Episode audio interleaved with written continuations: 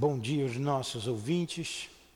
Que Jesus abençoe a nossa manhã de estudos. Estaremos estudar o livro Memórias de um Suicida, da nossa irmã Ivone Pereira. Vamos ler o Evangelho, todo atrapalhado aqui, fazer a nossa prece. Capítulo 21 do Evangelho segundo o Espiritismo: Haverá falsos cristos e falsos profetas. Tende cuidado para que ninguém vos engane, porque muitos virão em meu nome, dizendo: Eu sou o Cristo, e enganarão a muitas pessoas. E levantar-se-ão muitos falsos profetas, que enganarão a muitos. E porque a iniquidade se multiplicará, a caridade de muitos se arrefecerá. Mas aquele que perseverar até o fim, esse será salvo. Então, se alguém vos disser, o Cristo está aqui ou está lá, não acrediteis, porque levantar, levantarão falsos cristos e falsos profetas, que farão grandes prodígios e coisas espantosas, capazes de seduzir, se isso fosse possível, até os próprios eleitos. Então a gente tem que ter cuidado com estamos passando aí um momento difícil. É o final dos tempos preditos por Jesus. É um processo que devemos estar atentos aos falsos médiums e aos falsos espíritos que em nome de que falam em nome de Deus, que falam em nome de Jesus, mas são mensagens apócrifas. Rogamos a Jesus que nos ajude a não cair nessas armadilhas. Somente os lobos caem em armadilhas de lobos. Ajuda-nos a precatarmos-nos contra essas mensagens que não vêm de Deus. Sustenta o nosso trabalho na manhã de hoje, Jesus. Abençoe e proteja a nossa casa espírita, para que, junto de Ti e de Deus, com a permissão de Deus, possamos estudar a doutrina espírita, junto com os benfeitores da nossa casa, a que em Teu nome, Senhor, evocamos ou invocamos o nosso irmão altivo, o presidente da nossa casa espírita, o doutor Erma, o Baltazar, o Antônio de Aquino, o Dr. Bezerra e tantos outros espíritos amigos que fazem parte dessa coluna de espíritos que sustenta o SEAP. Espíritos espíritas, espíritos do Senhor. Em nome desses irmãos queridos, das nossas irmãs que tanto amamos, em nome do amor, do nosso amor, minha querida, mas acima de tudo, em nome do amor de Deus sempre com Leão Denis e Allan Kardec nessa casa de amor. Em nome teu nome, Jesus, iniciamos então os estudos da manhã de hoje. Que assim seja.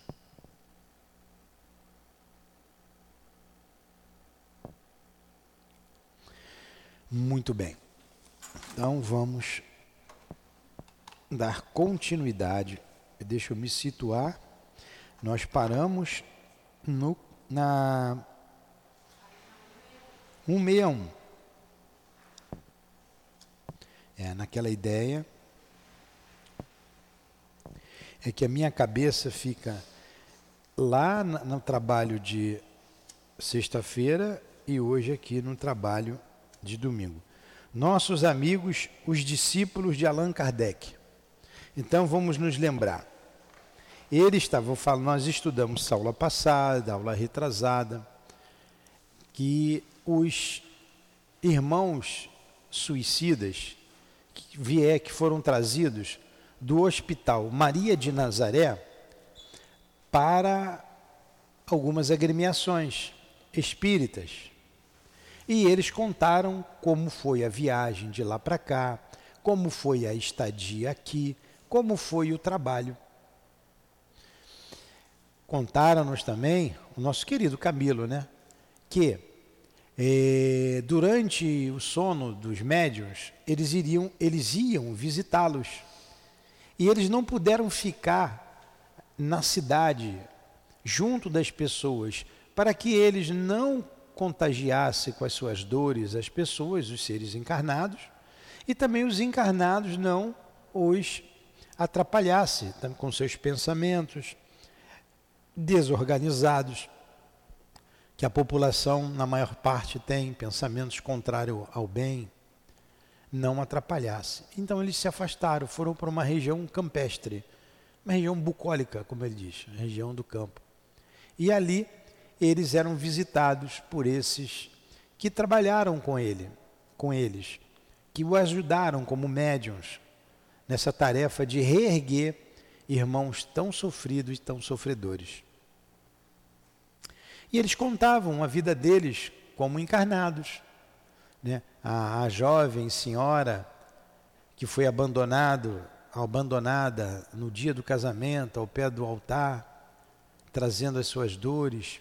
Era um senhor, a maioria não tinha o que comer em, em casa, não fazia a, a refeição da tarde ou, nem da noite, porque não tinha o que comer, com família numerosa, passando dores, dificuldades e cada um com as suas lutas. E mesmo assim, dedicavam o seu tempo, parte do seu tempo, aos valores da alma.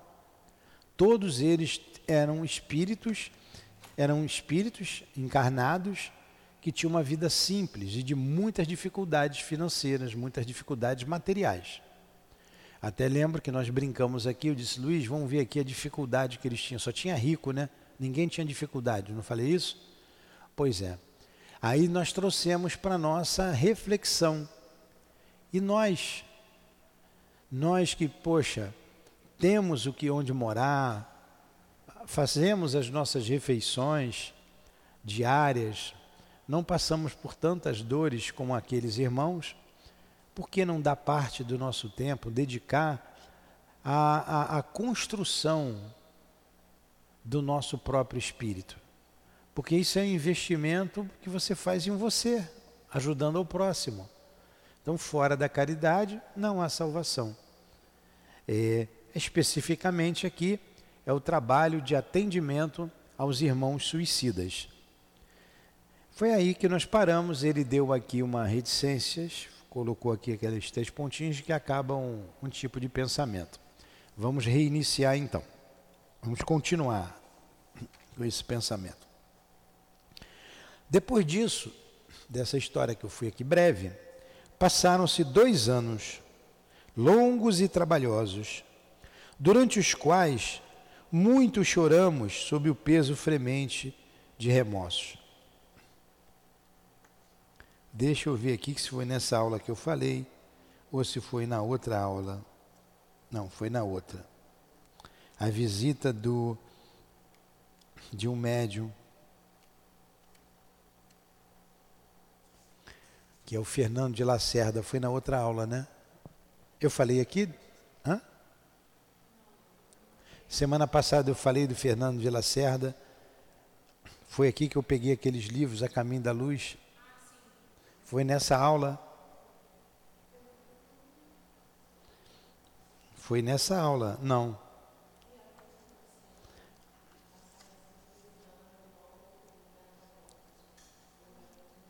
Então, não, mas não foi aqui que eu falei do Fernando de Lacerda. Foi em outra aula. Tudo bem, quando chegar lá a gente fala dele. Eu, é, eu falei sim, mas vamos lá, é porque eu voltei aqui. Ó.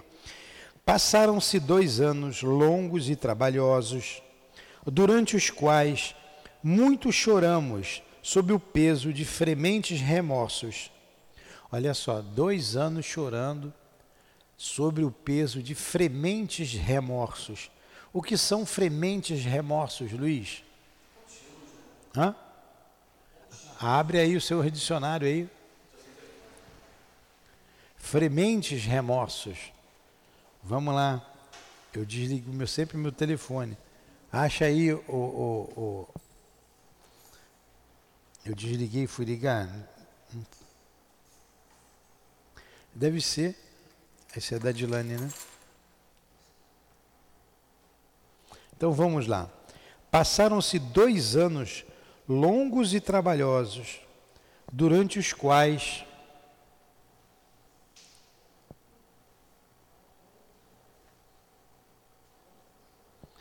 passamos por frementes, vou botar aqui remorsos.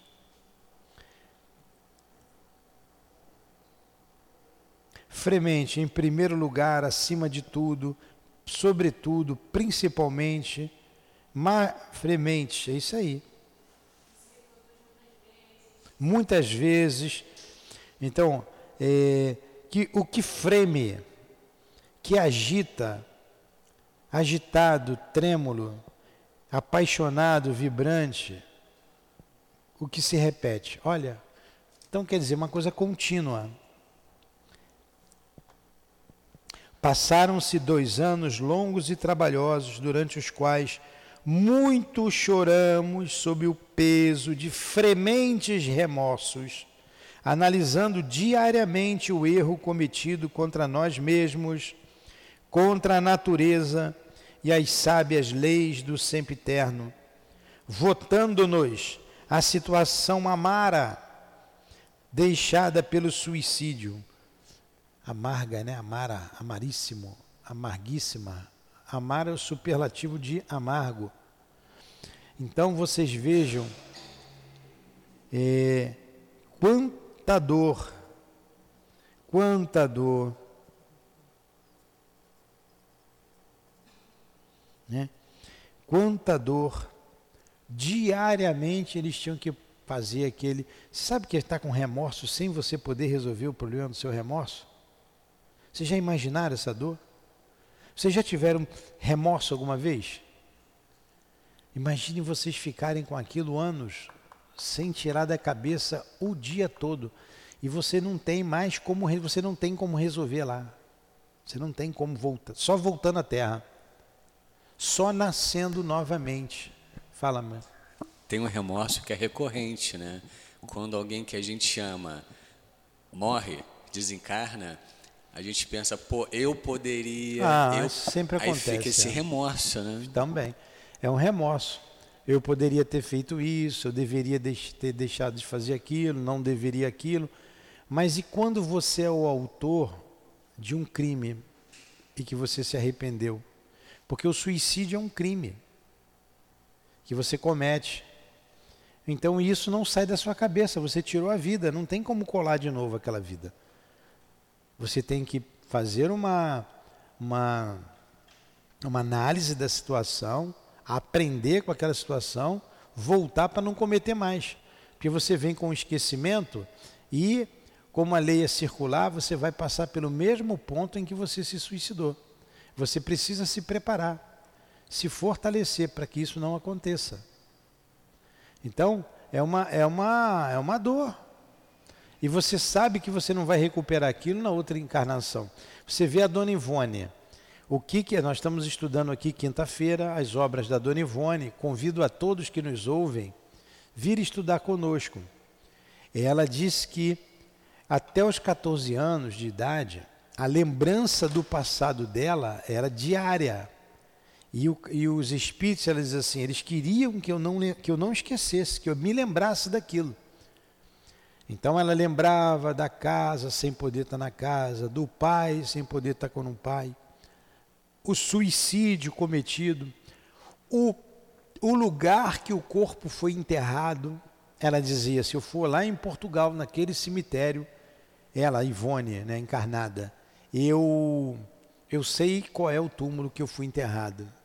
Certamente o cemitério já tem 100 anos, na época que ela escreveu, 100, 100 anos mais ou menos, do desencarne dela.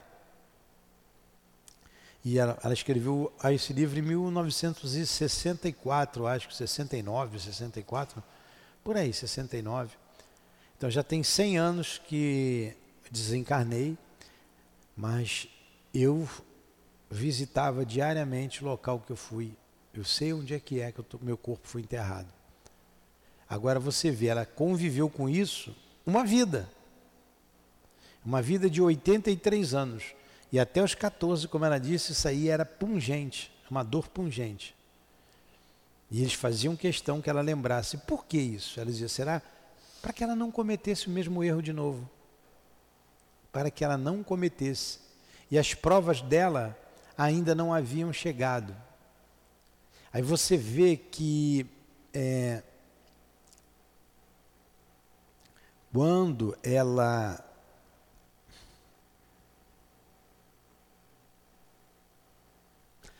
Quando nós estudamos o Devassando o Invisível, que a Dona Ivone esteve com o beletrista, o beletrista significa o amante das letras, você lembra, né? O beletrista queria escrever a história dele. Ele, e na verdade ele é considerado um suicida, porque ele abandonou tudo, porque ele amava muito uma mulher amava muito, ele casou, ficou com ela, ele queria, ela tinha um filho, e o marido dessa moça o abandonou, a abandonou. E ele ficou com ela, ele queria casar, mas não tinha o divórcio ainda. Até que num determinado momento da vida, é, o ex-marido começa a fazer pressão por causa do filho. Queria o filho, nunca quis o filho, depois quis saber do filho. Essas coisas que acontecem. Ela não aguentou a pressão e se suicidou. E ele queria escrever a história dela, a história deles. E a dona Ivone é, disse que não poderia fazer nada sem a, a permissão dos guias espirituais. Vocês entenderem como essa dor ela é grande. Não podia fazer nada. Vem para cá, Dilane. É, ela disse que sem a autorização dos guias. Ela pede os guias, os guias não aparecem para ela. Olha que ela viu os espíritos como a gente vê um ou outro, mas ela não viu nenhum deles. Não viu o doutor Bezerra, não viu o Charles. Senta aqui, Edilane. Pega, pega o livro lá, teu livro está lá na salinha. E a chave está aqui. É, o Charles, ela não via nenhum deles. E ela, ele promete a ela: você escreve a minha história. Antes a gente estudou o que seria um romance mediúnico. Tem que ter três aspectos. Quais são, Luiz? Os três aspectos de um romance mediúnico. Tem que ser doutrinário, educativo,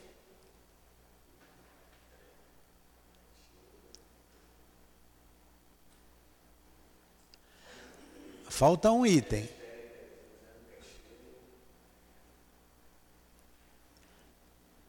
Se acertar, vai ganhar o celular da Dilane. Doutrinário, educativo. Nem eu vou ganhar o doutrinário, o celular da Dilane, que está aqui e não sai. Tem instrutivo. Dilane vai ficar com o seu celular. Hã? Instrutivo? É instrutivo. É instrutivo. Doutrinário. Não, Moral, moral. Moral, doutrinário e educativo. Manda o celular para o Luiz. Moral, doutrinário e educativo. Vamos botar uma, uma sigla para a gente não esquecer. MDE, MDE, ou DEM, DEM, DEM. Doutrinário educativo. Não, tem que ser moral. M, MD, moral, doutrinário educativo. Não, MDE. É MDE. DEM não, não. Não, não vamos, não vamos associar, né? Moral, doutrinário, MDE, pronto. MDE, moral, doutrinário educativo. Moral, doutrinário educativo. Muito bem. Então, todo romance mediúnico deve ter o cunho moral, o cunho doutrinário e o cunho educativo. A Dona Ivone fala isso. E o beletrista não tinha esses aspectos. Ela disse que a história dele é uma história vulgar, que acontece todos os dias, é, no noticiário. E ela vai tentar falar com os guias e eles não aparecem. E ela disse para ele que não iria escrever, não ia fazer o romance dele. Ela decide. Ele vira, obrigado, obrigado, minha filha. Ela vira ele vira as costas e vai embora, triste, voltando para a casinha dele. E a história é muito bonita, esse, é, esse capítulo do beletrista, que está lá no livro é, é, Devassando o Invisível de Leon Denis. É, no Invisível é de Leon Denis. Devassando o Invisível, da Dona Ivone. O livro Devassando o Invisível. No Invisível é, do, é de Leon Denis. Ela conta lá a experiência dela. Aí o guia diz: se é, ali era a prova dela. Olha, ela foi forjada no trabalho do bem desde novinha. Os guias fazendo ela lembrar de tudo. Chega o um momento que é, era a prova dela. E o beletrista promete a ela que ela tinha dificuldades financeiras, ela não tinha a casa própria, ela vivia da costura, ela vivia da costura. Então o que foi que ele fez? Ele prometeu a ela que ela ia ganhar muito dinheiro, ainda disse mais: "Você não precisa botar o meu nome. É, fica a história como se fosse tua, publica o livro. Eu vou ajudar a vender esse livro. E eu sei muitas outras histórias. E você vai ganhar muito dinheiro, inclusive no exterior. Mas ele não fez isso por maldade. Ele não fez por maldade. Tá? Ele queria publicar a história dele. E ela diz não. E ele vai todo triste, mas tem um final muito, muito bonito nessa história toda que eu não vou contar aqui. Aí os guias dizem para ela assim, depois: se você tivesse aceito, você ia cair no mesmo erro do passado, na vaidade, e você se suicidaria novamente. A gente não ia poder fazer nada. Olha só a prova dela. Ela, ela se suicidou quando ela era Leila. Tem um livro chamado Leila, filha de Charles. E ela deixou a Lelita com 5, 6 anos, 6 aninhos, né? Tinha Lelita e o marido. E os dois desencarnaram quando ela sai numa aventura, numa turnê pela Europa de música, musical. Se envolveu com uma outra pessoa, enfim, a vida dela desgraçou a vida dela, que culminou no seu suicídio, por causa da vaidade. Se ela ali, olha de novo a lei circular tangenciando você. Opa, e agora? O que, que você vai fazer? Ela é sutil. A, o, o, ela tem, ela sabe escrever, o espírito, ela vê o espírito, o espírito vem, escreve, você vai ganhar dinheiro, muito dinheiro, você vai ficar rica. E os guias fizeram o quê? Se afastaram. É com você. Graças a Deus, né? Graças a Deus ela venceu.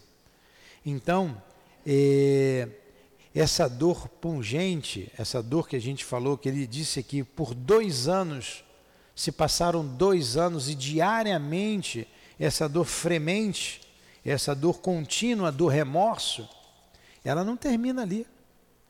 Você ainda vai ter que passar pela prova de valorização da vida. A minha esposa desencarnou. Fiquei sem chão. Machucou muito. Só eu sei, isso é meu. Mas, né, por recordações, num passado aconteceu a mesma coisa e eu me suicidei. Ah, olha aí a, a lei circular. Novamente acontece. O que, que você vai fazer? A gente se prepara, a gente estuda para poder vencer. E vem na memória, vem na memória. E agora, a melhor coisa é você morrer também. A melhor coisa vem. Vem os espíritos na sua cabeça. Então você tem que ser firme. O que, que a gente vai fazer? Passou? Passou. Continua em frente. Vamos trabalhar. Vamos trabalhar. Então, ela diz aqui, passaram-se dois anos, estou recomeçando na página 161.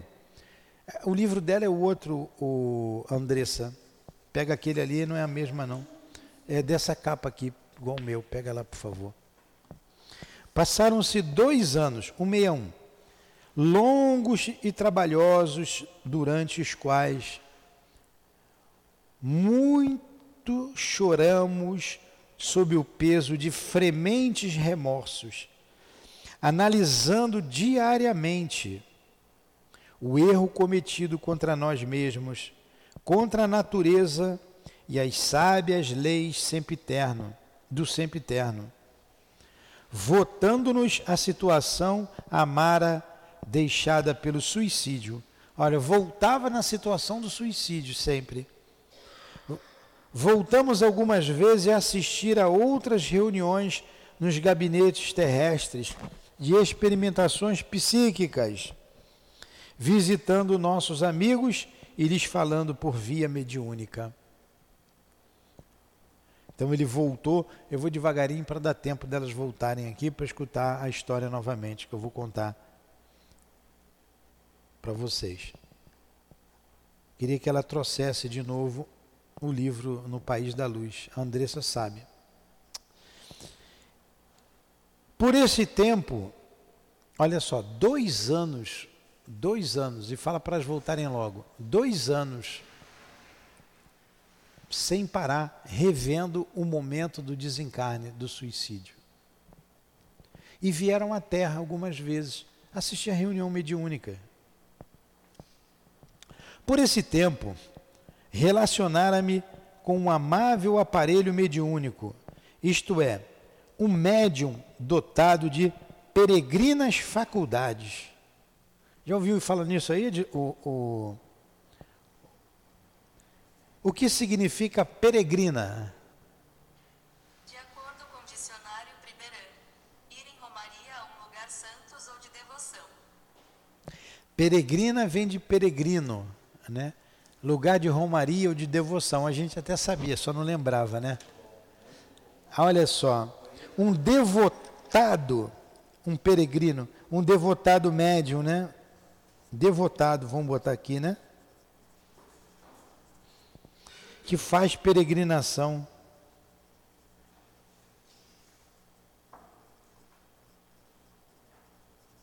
Então, Adilane, 161, tá aí no último parágrafo. Por esse tempo, relacionara-me com um amável aparelho mediúnico, isto é, um médio dotado de peregrinas faculdades. Quer dizer, que peregrino que faz devoção, que é devotado, né, faz peregrinação, o qual me visitava e aos demais frequentemente.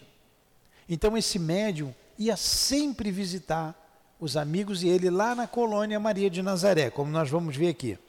Quer por meio dos pensamentos e irradiações benévolas que dirigia a nosso favor, ou no fervor da oração.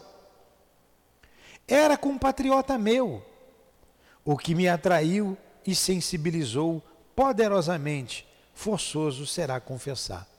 Então Camilo era português e esse médium também um português. Perscrutador. O que é uma pessoa perscrutadora? É a que investiga, né? E perscrutar é investigar. Vamos lá, vamos lá, faz mal. O que significa perscrutar?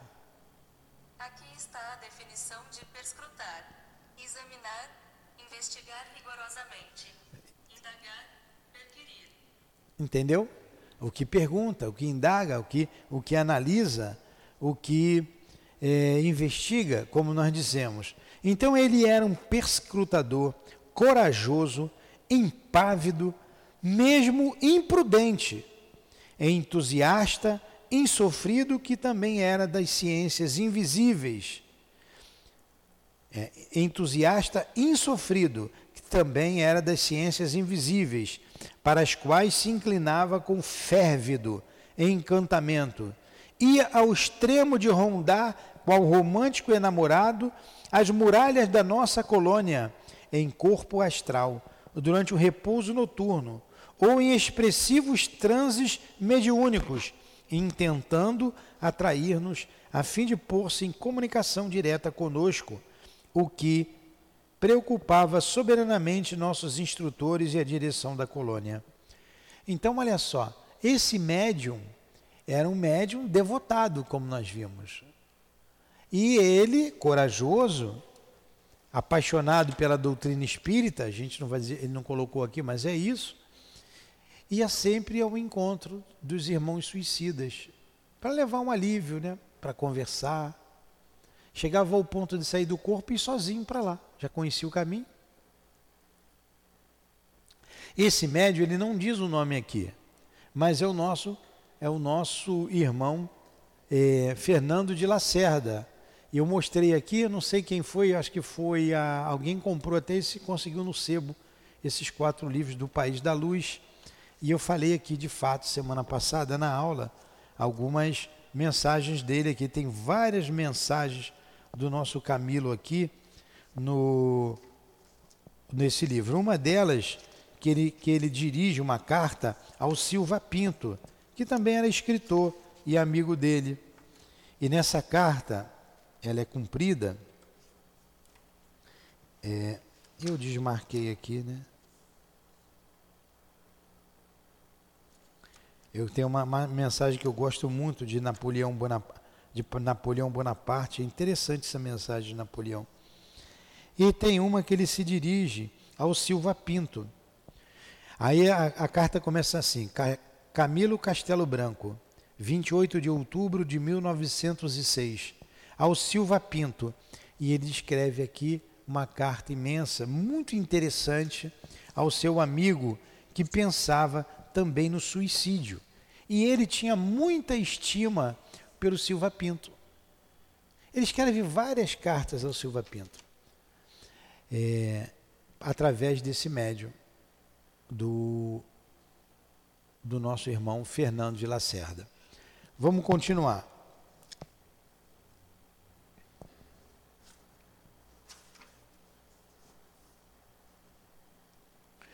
Então ele rondava a colônia em corpo astral, não é?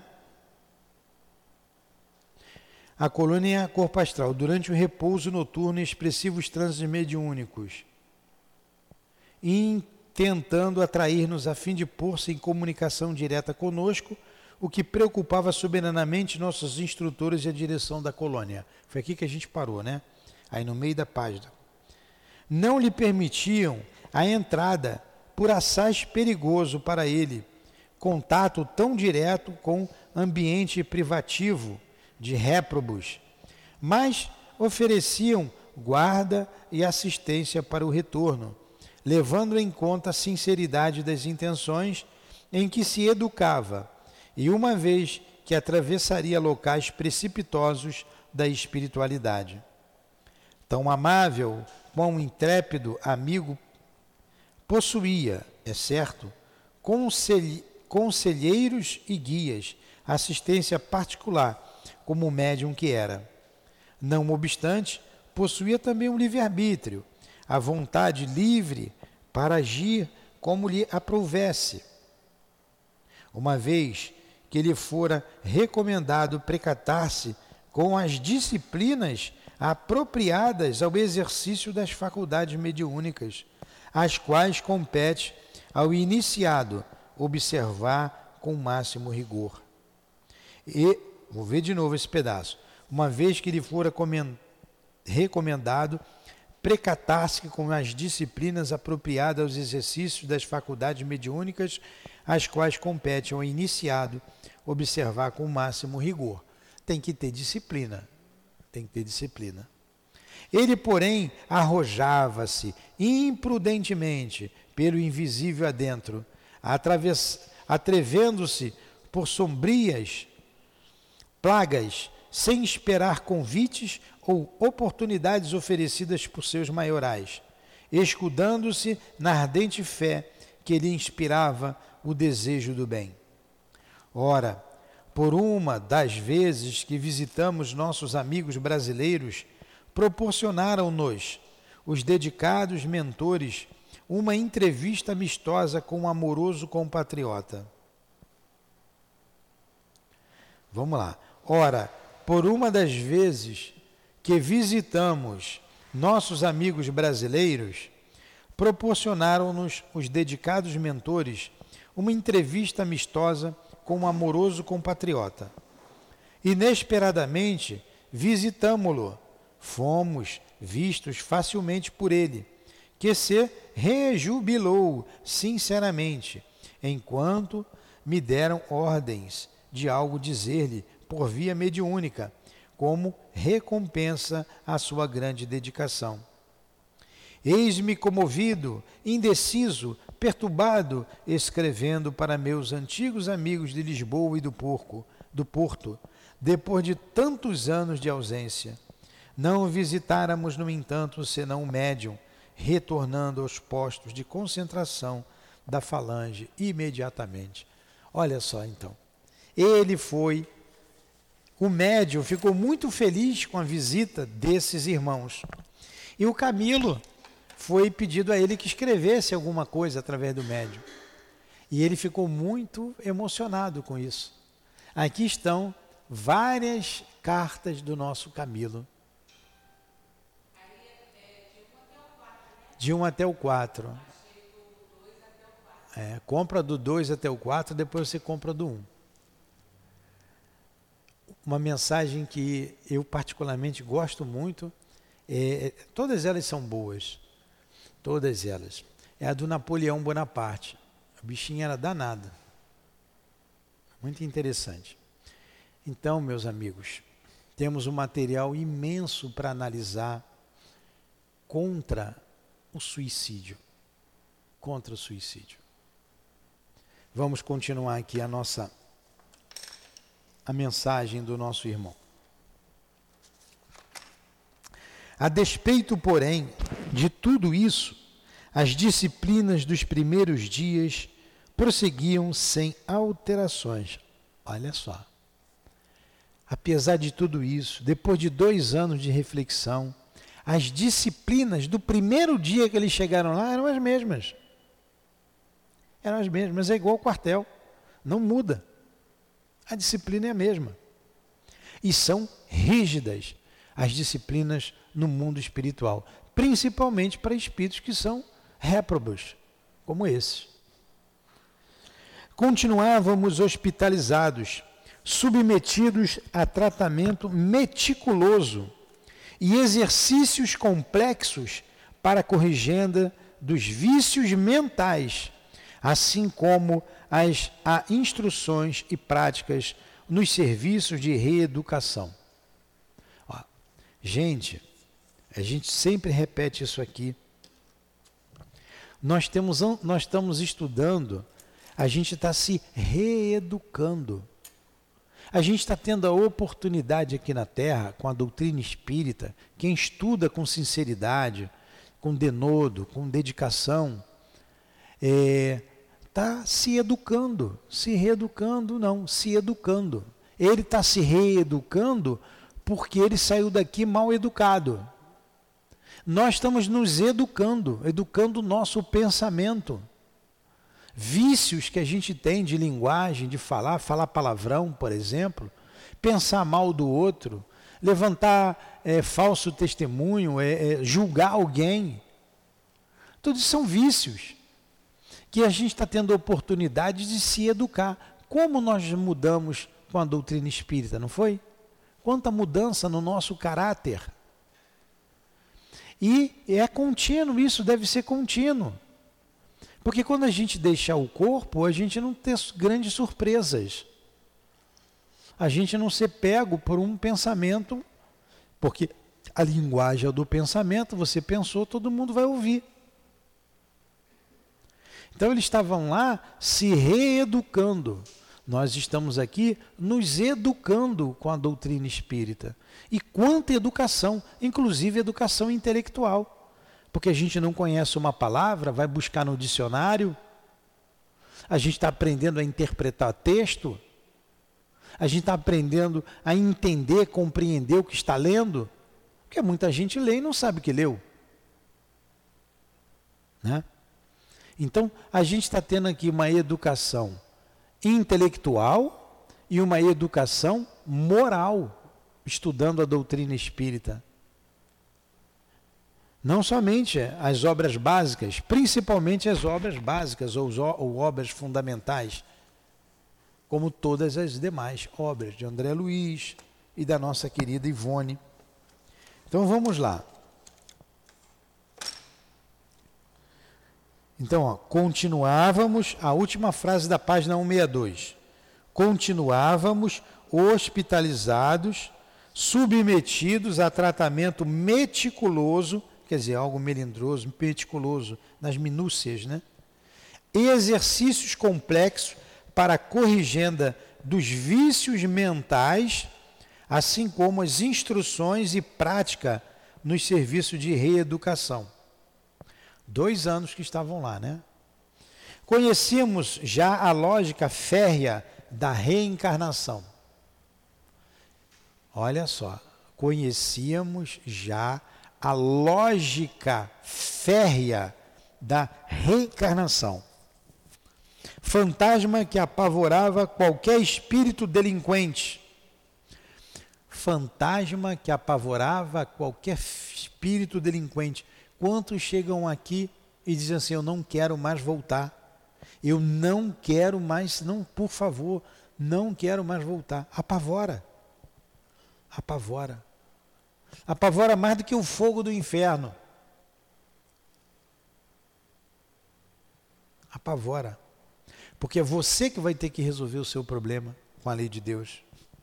Então vamos lá. É, fantasma que apavora, conhecíamos já a lógica férrea da reencarnação. Fantasma que apavora qualquer espírito delinquente e a um suicida em particular. E que ele reluta em aceitar intimamente, convencido, no entanto, de que é verdade que se impõe que procura negar porque teme, sentindo, todavia, que a cada dia que passa, a cada minuto que se escoa, no estágio consolador do qual assistem seus guias desvelados, é por ela atraída como o bloco minúsculo de aço pelo imã poderoso e irresistível, e a qual porfia em afastar das próprias cogitações sabendo-a inevitável de seu destino, como a morte o é dos destinos humanos. Entretanto, não a experimentáramos ainda pessoalmente, vasculhando os arquivos reveladores da subconsciência, a fim de contemplarmos nosso ser na plenitude da inferioridade moral que lhe era própria. Nossa qualidade de suicidas, cujas vibrações excitadas nos torturavam a mente com as repercussões e impressões excessivamente dolorosas, retardava a consecução desse progresso, que se verifica facilmente nas entidades normais ou evoluídas. O que, que ele está dizendo aqui? Ele está dizendo que a lógica férrea da reencarnação assombrava eles. Eles não tinham mais nenhuma dúvida da reencarnação. Mas eles não conseguiam ainda lembrar das vidas anteriores. Eles ainda não tinham, não conseguiam. O que era fácil para entidades normais, para um suicida não era fácil. Não era fácil. Tanto que aqui a gente viu no início, eles precisaram voltar até é, o início da reencarnação. O, o Belarmindo é um que sai feliz dizendo: Eu sou imortal, eu sou imortal. Lembra lá atrás? Ele se mantém ali feliz, mas ele não lembrou das vidas passadas. É preciso fazer um trabalho para que eles recordem e se vejam muitas vezes não conseguem se ver até o ponto que foi como espírito imortal. É necessário voltar mais uma, duas, três vidas. E é o que eles vão fazer lá no final do livro. Vai ser doloroso. Teremos surpresas aqui no livro. Surpresas. Esse livro é de um aprendizado que não tem, não tem igual. Né? Tirando o livro dos Espíritos, que é a base de tudo. É, e eles vão fazer essa regressão. Vocês vão ver o Camilo. O Camilo vai até a época de Jesus. O Camilo volta dois mil anos de resistência em existência ele chega à época de Jesus e ele se vê um judeu. Eu estou adiantando aqui muito o livro, né? Um judeu que estava sendo incita, incitado pelo, pelo, pelo Anás. O Anás era o chefe dos sacerdotes, né? Por aqueles sacerdotes, Anás, Caifás e os outro grupo que queriam a morte de Jesus. E ele blasfema ali, ele, ele, ele mente, ele falou assim, eu não tinha, eu não me preocupava, eu não gostava de nada que era bom. Eu não gostava de nada que era certo, eu era um revoltado. Ele vai até lá, ele vê Jesus e ele pede Barrabás. Ó, que coisa. Abri uma pontinha do véu, que tem coisas muito dolorosas nessa recordação dele. Até então, aqui, esses dois anos, eles não fizeram isso. Estão em luta diária, vê bem, Adilane, diariamente recordando o suicídio. E a culpa, mais do que culpa, o remorso. Eu não sei se culpa e remorso são sinônimos. Eu não sei se o remorso ele é mais é, mais é uma dor mais profunda. Eu acho que o remorso é mais, mais do que a culpa. O, é, é, o arrependimento é saudável.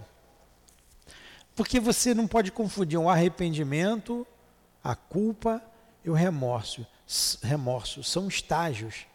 Você se arrependeu, você vai se é, vai reparar o erro cometido. Me arrependi. Fiz besteira. E agora o que, que eu tenho que fazer? Vamos, vamos, vamos ajeitar. A culpa eu, é um estágio eu é que estou dizendo isso, não está aqui. No, eu acho que se botar no dicionário, vou botar no dicionário já já. A culpa, ela é mais, ela é mais prejudicial, porque a culpa não resolve o problema. Pode ir procurando aí. O, o arrependimento, você vai. É igual o perdão e, e, e, o, e o. Tá. É igual o perdão e a misericórdia. O misericordioso, a, misericórdia mais profunda. Você, quando tem misericórdia, você perdoa compreendendo o erro do outro. É mais além. O arrependimento é um passo para você se reequilibrar, você reparar. Então você tem um arrependimento. O, a culpa, a culpa começa a doer.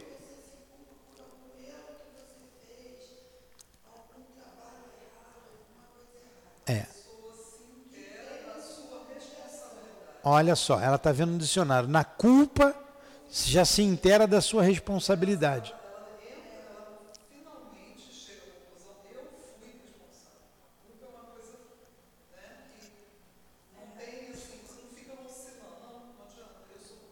E o remorso?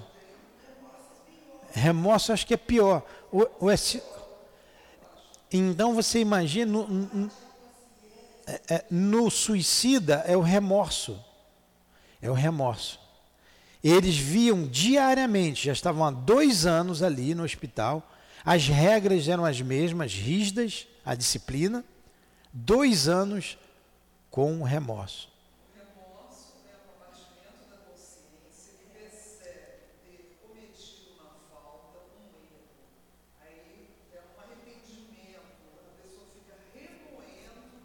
É, é mais profundo o remorso. É, então, é, quem está nos ouvindo foi buscado aqui no dicionário realmente a gente tem razão. O arrependimento, a culpa e o remorso. O arrependimento é saudável. A culpa, o remorso, não. É, ele botou como arrependimento sinônimo de remorso. Mas se a gente analisando, eu acho que o remorso ele, ele faz um, um, um estrago dentro de você, na sua consciência. E você no remorso, você encarnado, você pode cometer um suicídio. Você pode cometer um suicídio. É, a gente não imagina a dor que eles estão passando. A gente não imagina. Então, por tudo isso, por eles terem é, serem espíritos culpados, eles não conseguem lembrar do passado. Não conseguem. Vão fazer isso mais adiante. Muitos espíritos, ou melhor, todos os que são trazidos aqui à mesa de trabalho mediúnico, todos eles, eles precisam voltar. A gente faz um trabalho para que eles voltem, orientados aqui pelo livro. Já perguntamos a dona Ivone, ela disse que é aquilo mesmo para eles se verem como espíritos imortais, porque mesmo mortos, eles não se veem como espíritos. E há uma gradação muito grande. Alguns voltam uma vida anterior, já vêm do hospital, nem todos vêm do hospital. Ou melhor, todos. Está aí escrito, não, remorso pode. É, a gente vai ver. Então, a gente vol, faz com que eles voltem, eles ficam ainda com a cabeça no suicídio, cabeça no suicídio paralisa a vida. É isso aí. A gente vai continuar aqui. Na, na, já passou uma hora, mas o estudo está tão bom que a gente vai um pouquinho mais. Né? Ele volta. Ele, só, deixa eu só concluir esse raciocínio aqui.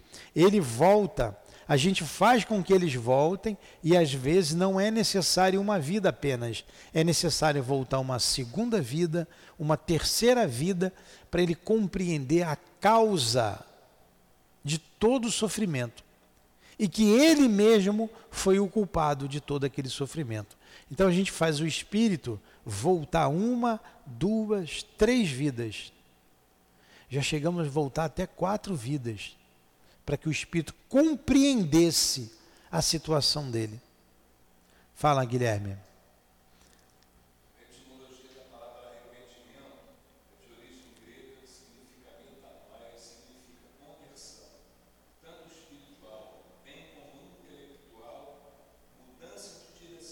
Então, vamos lá, para muita informação.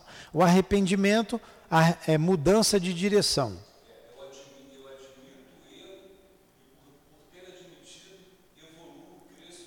Muda a minha direção. Muito bem. Esse é o arrependimento. A culpa e o remorso é. Ela para, paralisa. Essa é a palavra. Ela paralisa. Ela faz mal. Né? Ela faz mal. E muitos, de, muitos encarnados que têm a culpa e o remorso, é necessário fazer um tratamento né, com um profissional. É necessário para tirar aquilo dele e ele ver que se errou, ele pode reparar o erro. Gente, fala.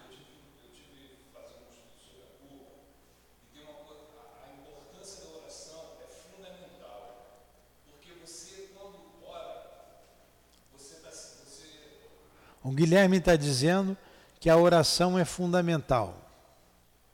Quando a gente tem culpa. Então, eu fiz uma, um, um estudo a respeito da culpa, até porque durante muito tempo carreguei, e a culpa, ela, ela te paralisa. A partir do momento que você se arrepende, né, e você ora, no momento, nesse momento você está se tornando humilde. E aí é como se você pegasse um copo cheio de sal da, da tua vida amarga e dividisse isso com Deus. Né? Reconheça, Senhor, eu me arrependo do, dos meus atos, por favor me ajude. Então eu diluo isso com Deus e pela compaixão divina eu sigo a minha vida deixando aquelas culpas para trás. Não que elas vão deixar de existir, mas elas serão referências para que eu não as torne mais a repeti-las. É isso aí. Muito bem. Então vamos lá. Entretanto, não a experimentávamos. Não, eu fui até envolvida. Retardava a consecução desse progresso que se verificava facilmente nas entidades normais e evolvidas. Então, Lembrar do passado ajuda a gente a progredir. Os espíritos suicidas não conseguiam pela situação deles. Ora, o assistente que mais assiduamente nos seguia era o jovem médico Roberto de Canalejas. Roberto de Canalejas foi o esposo, é o amor da Dona Ivone, né? A esse tempo, haviam-se estreitado poderosamente as nossas relações de amizade com o pessoal dos serviços hospitalares. E, particularmente, cada grupo com seus guias responsáveis mais diretos, isto é, médicos, enfermeiros, vigilantes, instrutores, psiquistas.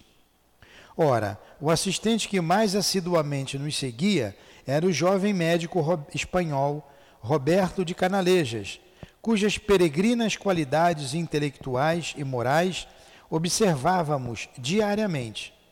Ele e seu pai, Carlos de Canalejas, pequeno fidalgo espanhol, alma de apóstolo, coração angelical, e mais Joel Steele, mereciam nosso, do nosso pavilhão em geral, de nossa enfermaria em particular, as mais efusivas demonstrações de amizade e respeito. Roberto, porém, não era entidade muito evolutiva, conquanto fosse avantajado o cabedal de prendas morais por ele duramente adquirido, através de existências planetárias. Tratava-se de espírito em marcha franca no carreiro áspero do progresso, e viera para o estágio de além-túmulo não havia sequer um século, após encarnação reparadora muito acerba, na qual a dor da de brutal traição conjugal despedaçara-lhe o coração e a felicidade que julgara fruir. Ele vai contar a história dele, o nosso querido Roberto. Ele é o grande amor da dona Ivone e a dona Ivone o tem como seu grande amor. São vistos juntos o tempo todo no mundo espiritual. Nessa última, que nós já contamos várias vezes aqui, esse livro, que não foi a dona Ivone que escreveu, foi um outro médio. O doutor Bezerra não quis que ela escrevesse, porque seria mais dor para ela, embora ela quisesse contar, que foi a sua última encarnação, antes de Dona Ivone, a sua última. Né? A Dona Ivone foi a última, então a penúltima. Que foi Leila, ela chamava Leila. Essa que a vaidade a consumiu. E o Roberto foi traído, ela o traiu. Por isso, ele é, ele a amava, não a, a, perdoou, esperava que ela voltasse, mas não resistiu, fazendo pesquisas lá no hospital que ele trabalhava, ele era médico, se contaminou lá com a lâmina da tuberculose, contaminou a filha também e os dois desencarnam. E ele volta ao mundo espiritual e por essa época, 1906, 1908, ele andava muito triste, porque a Dona Ivone reencarna em 1900. Ele já estava desencarnado também, mas ela não falou com ele, ela não queria falar com ele, ela tinha vergonha. Ela tinha vergonha. E ela reencarna. Eu não sei bem da vida dele. A Dona Ivone disse que ele teve uma reencarnação também. Ela já estava com uma certa idade e ele estava reencarnado em outro país, na Europa. Hoje, com certeza, conseguiram se recuperar, né? Conseguiram se recuperar. Então, esse é o nosso Roberto, que ele vai falar da vida dele. São nove horas em ponto. Vamos parar aqui e começar a semana que vem? Ou vocês querem avançar um pouquinho? Cinco minutos. Tá tão gostoso, né? Então vamos lá. Ora, vamos voltar no parágrafo. O assistente que mais assiduamente nos seguia era o jovem médico espanhol Roberto de Canalejas, cujas peregrinas qualidades intelectuais e morais observávamos diariamente.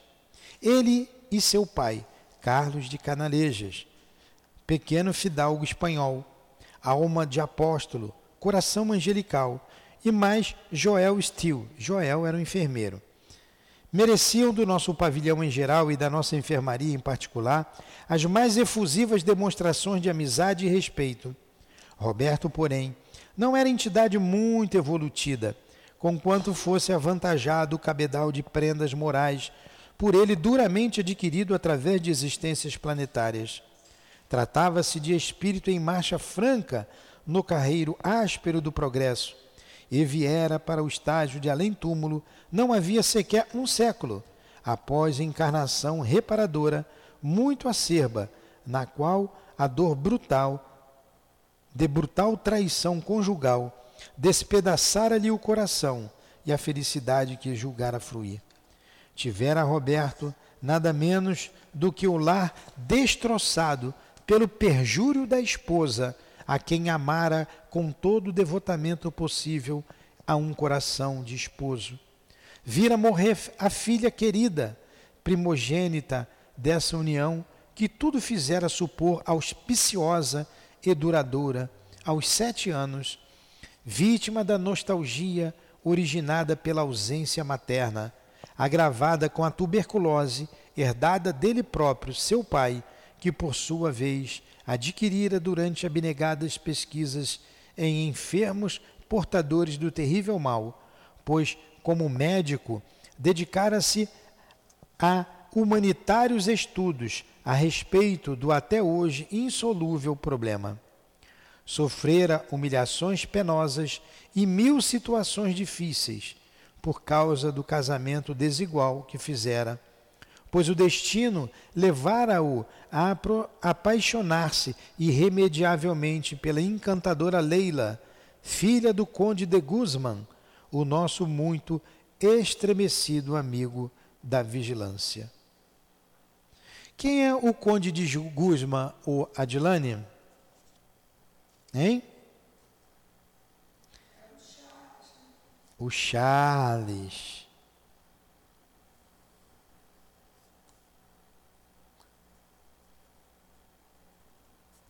O Charles. E o Charles já vinha como o pai dela em outra encarnação, viu?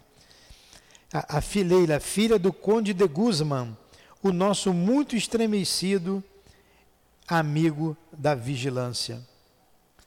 Correspondido com veemência pela volúvel menina que então contava apenas 15 primaveras, a ela se unira pelo matrimônio, não obstante as relutâncias de Dom Ramiro, cuja penetração psicológica a res... Hã?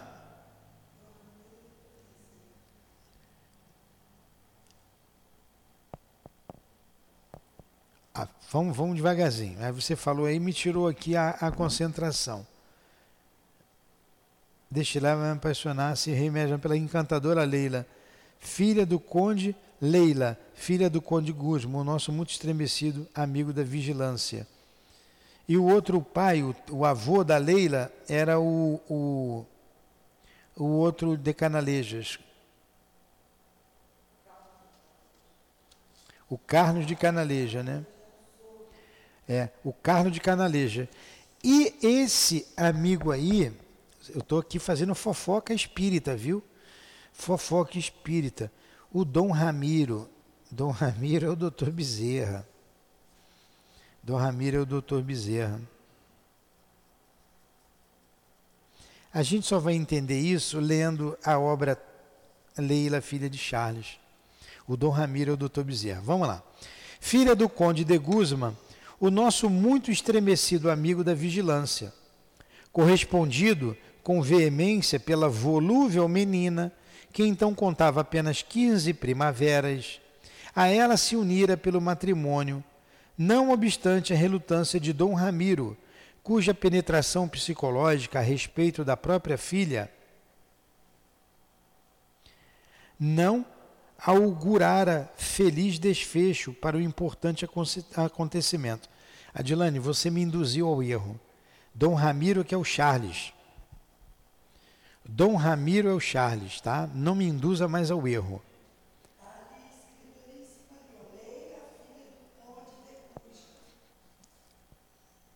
Vamos lá. Então, como isso é fofoca, vamos deixar para lá, tá? Vamos ver, deixar para lá. Vamos embora.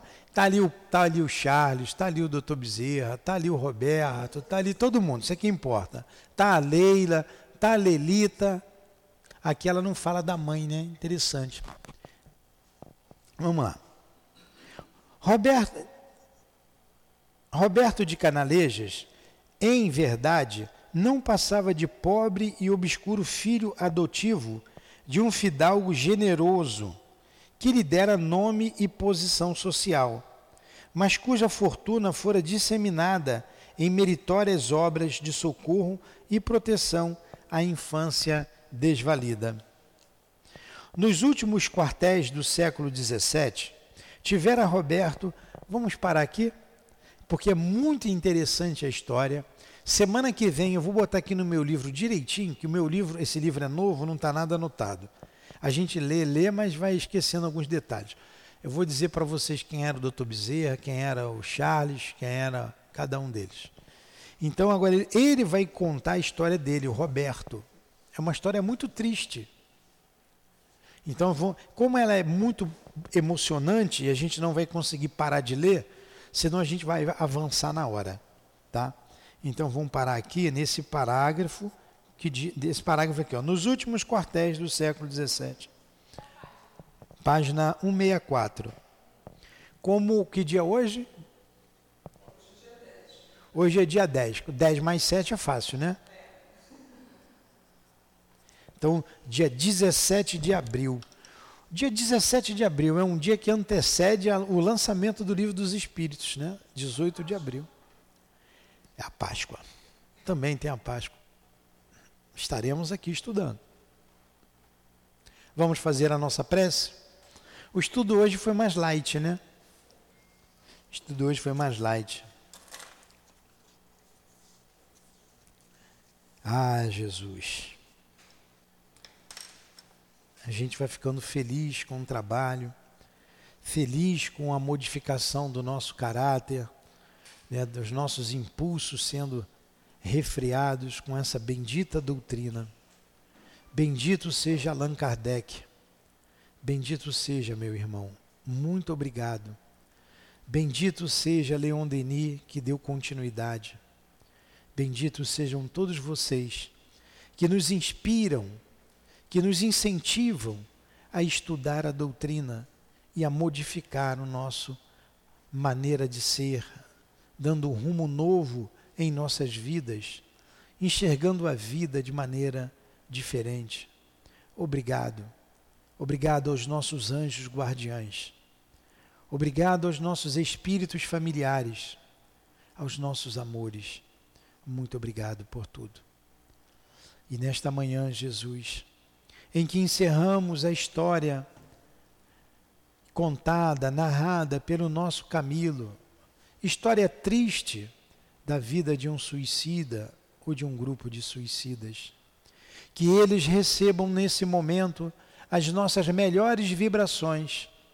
Que a gente pede nesse momento a Jesus, a Maria Santíssima, aos trabalhadores daquela casa, aos diretores daquela colônia, que os ampare, o irmão Teócrito, o doutor Bezerra, que os protejam, que os ajude a se recuperar, como fizeram conosco um dia.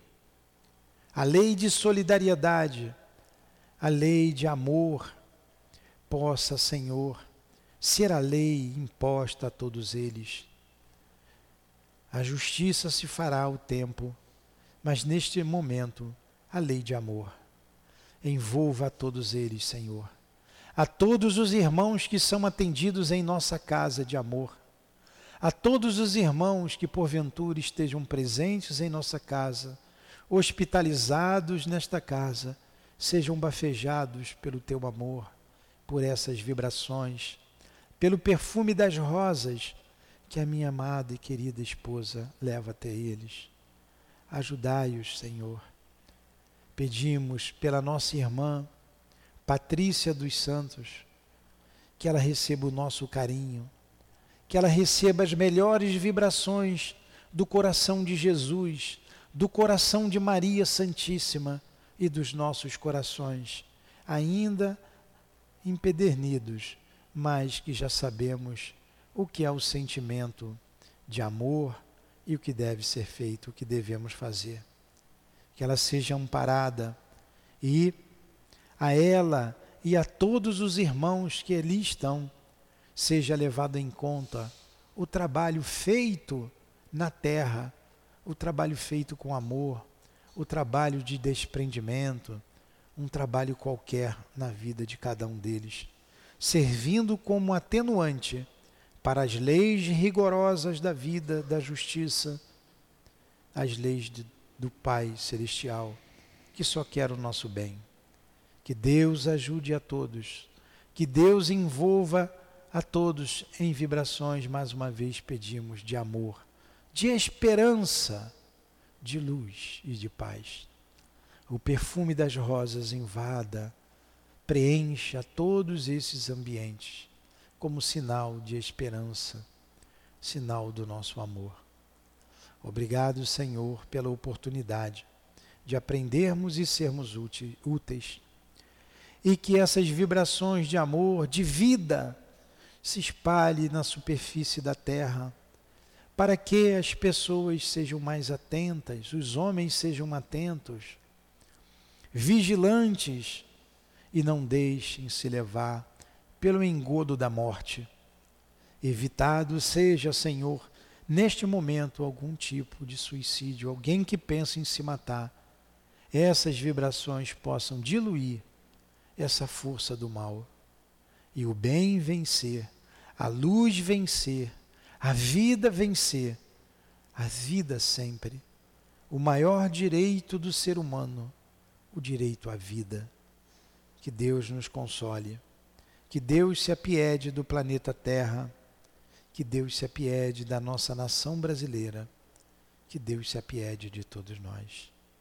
Em nome do amor, em nome do nosso amor, minha querida em nome do amor que vibra no coração desses benfeitores que só querem o bem.